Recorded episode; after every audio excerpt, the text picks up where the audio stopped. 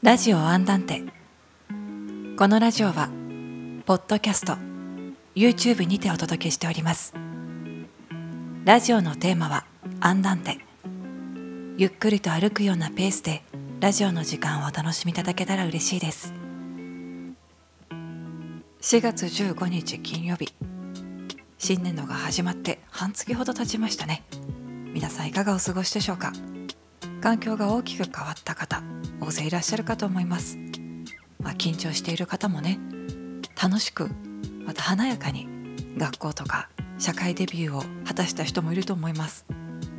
ですがあともう少しで5月に入るとゴールデンウィークが待っていますのでそこまで一緒に頑張りましょう。私埼玉に住んでいまして1週間2週間ぐらい前かなちょうど桜が満開になって埼玉にあるね大宮公園っていうところにお花見に行ってきたんです。この公園ねすごく広くて東京ドーム14個分の広さがあるんですよ。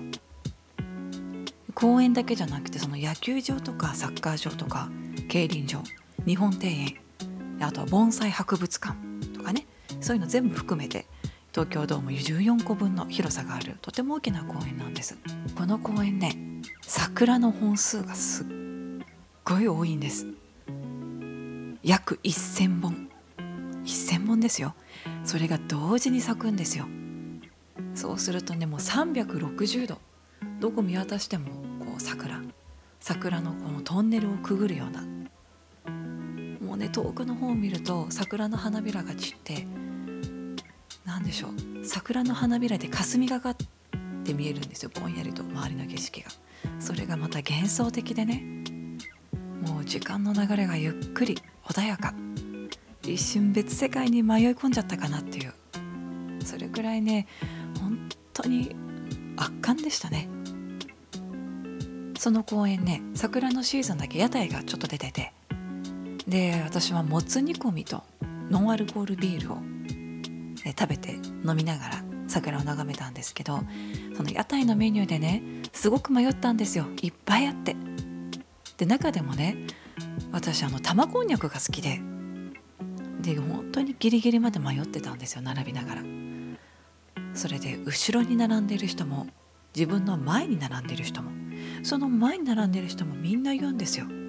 玉こんにゃく美味しいよねって。いやわかる。私も好き。あの味が染み込んだ玉こんにゃく。でもごめん。今日はね今日はもつ煮とビールの気分なんだよ私って思って。もう玉こんにゃくに謝罪しながらもつ煮とビールを買ったわけなんですけど。けどねみんな美味しいって言ってた人たちが誰も玉こんにゃく買ってなくて。あれ？と思って。あれだけみんな美味しい美味しいって言ってたのになんで買ってないんだろうっていう。ちょっとね寂しくなっちゃいました。だけど私も買わなかったっていう。それでどうしてもね後悔しちゃったんですよ。もう玉こんにゃく食べたくて食べたくて。3日後ぐらいにね業務スーパー行って 1kg の玉こんにゃく買って帰りました。諦めきれなかった。もう禁断症状ですよ。食べたくて仕方がない。まあそんなことがありましてね。皆さんは好きな屋台のメニューとかありますか？ありましたら是非教えてください。これ屋台ってシーズンによって違いますよね。春先のちょっとこの肌寒い季節ですと屋台っておでんとか煮物系があったりするんですが夏場になるとまた変わってきますよね。夏祭りとかね。ああ行きたいなお祭り。ここ何年もやっぱりコロナ出てから行けてないしやってないしで子供に浴衣とか着せていきたいななんて思っています。4月のラジオアンダンテは15日と再来週の29日金曜日の2回に分けて配信予定となっております。今回ねラジオのテーマ「友情」というテーマを持ってちょっとお話ししていきたいなと思っております。というのもですね先日東京都新宿区にある損保ジャパン美術館へ行ってきて今ね最後の印象派と呼ばれているシダネルとマルタン店へ行ってきたんです。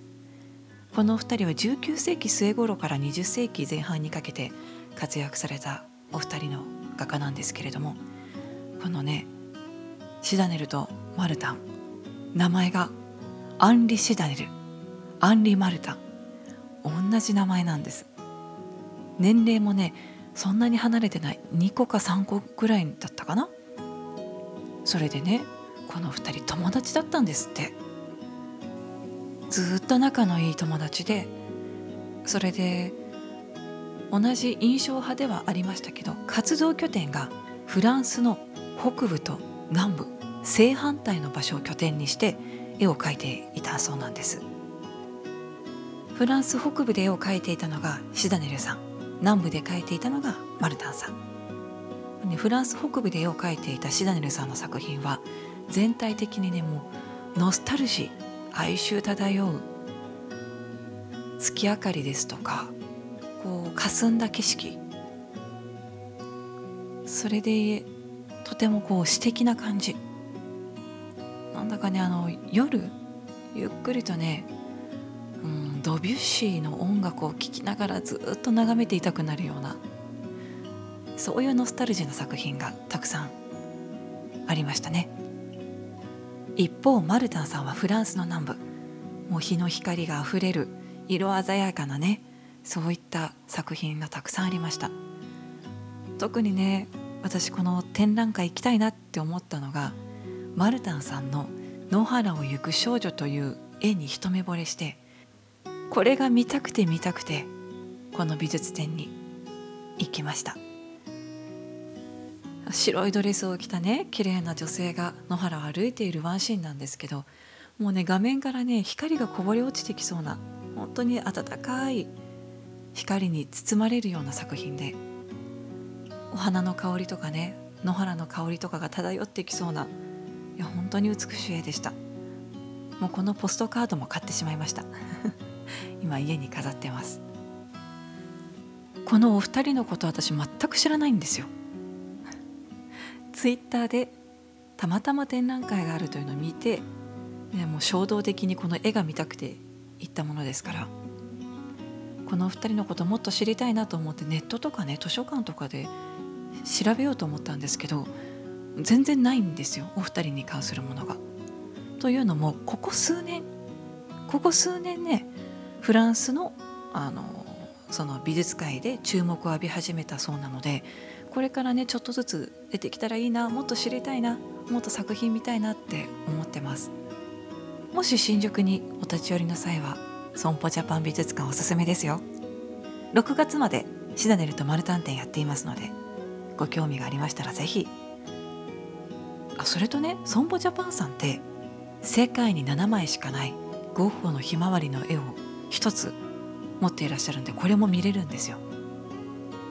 すごいねあの立派な額縁に入ってます。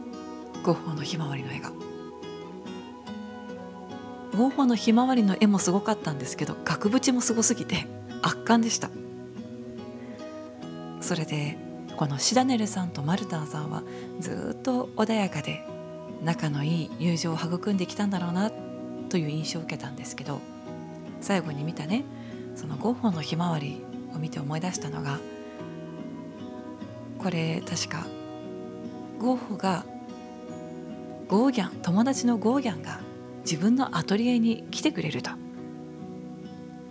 楽しみだなっていうワクワクしながらねひまわりの絵をゴーギャンのために7枚描いたんですよ。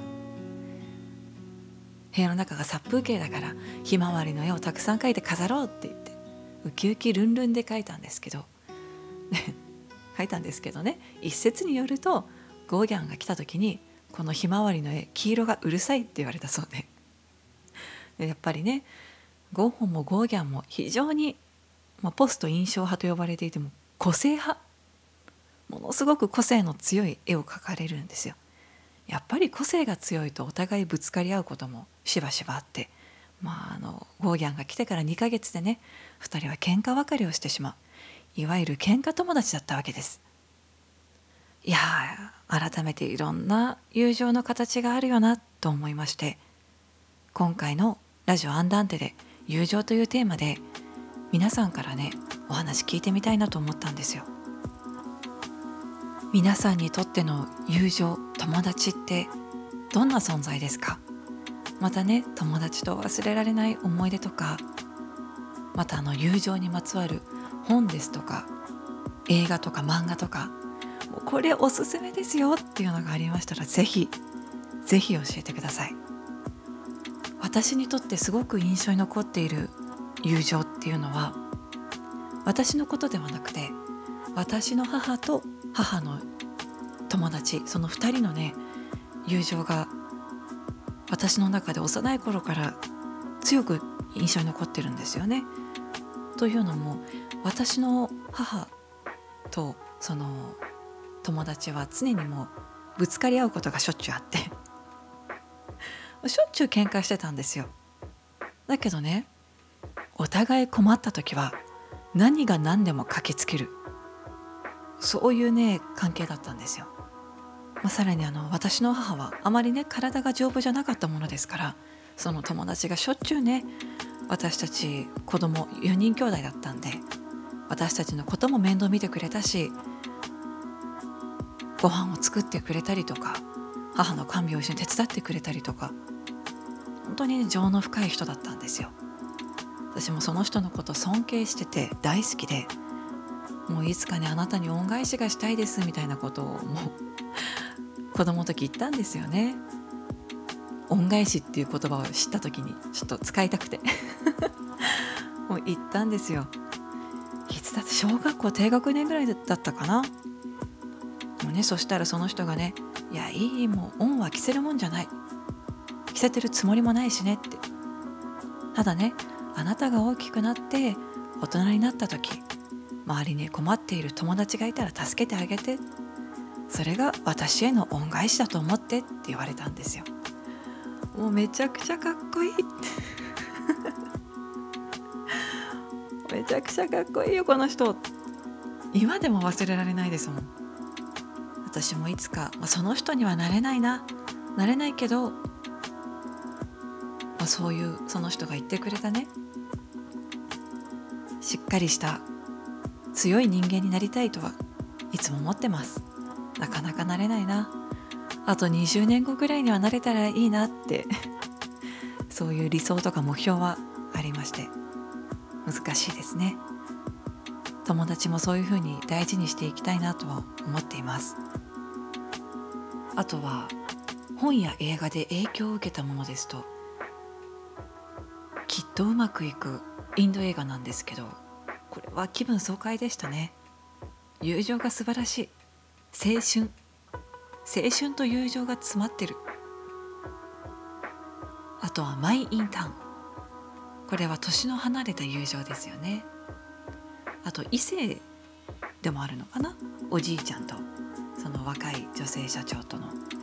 これも見終わった後心がほっこりしましたね。あともう一つ。これは一押しニューシネマパラダイス。私が一番好きな映画かもしれないです。これも年の離れた友情物語なんですけどね。おすすめです。ね。いや友情ものってあんまり読んだことがなくて。印象に残っているのは小学校の時に読んだ「僕らの7日間戦争」これ最近アニメーション映画かなんかした気がするんですよね。これは本当にワクワクしながら読みましたね。懐かしいな。また読みたくなってきちゃったな。皆さんのおすすめの本とか映画ありましたら是非教えてください。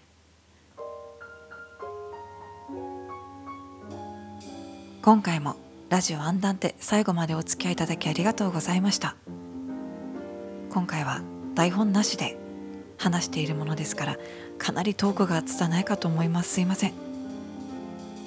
えラジオの感想ですとかまたご意見ありましたら Twitter の DM ですとか匿名質問箱でお待ちしております。またコメント欄にもお気軽にどうぞ。それではまた次回4月29日金曜日にお会いいたしましょう。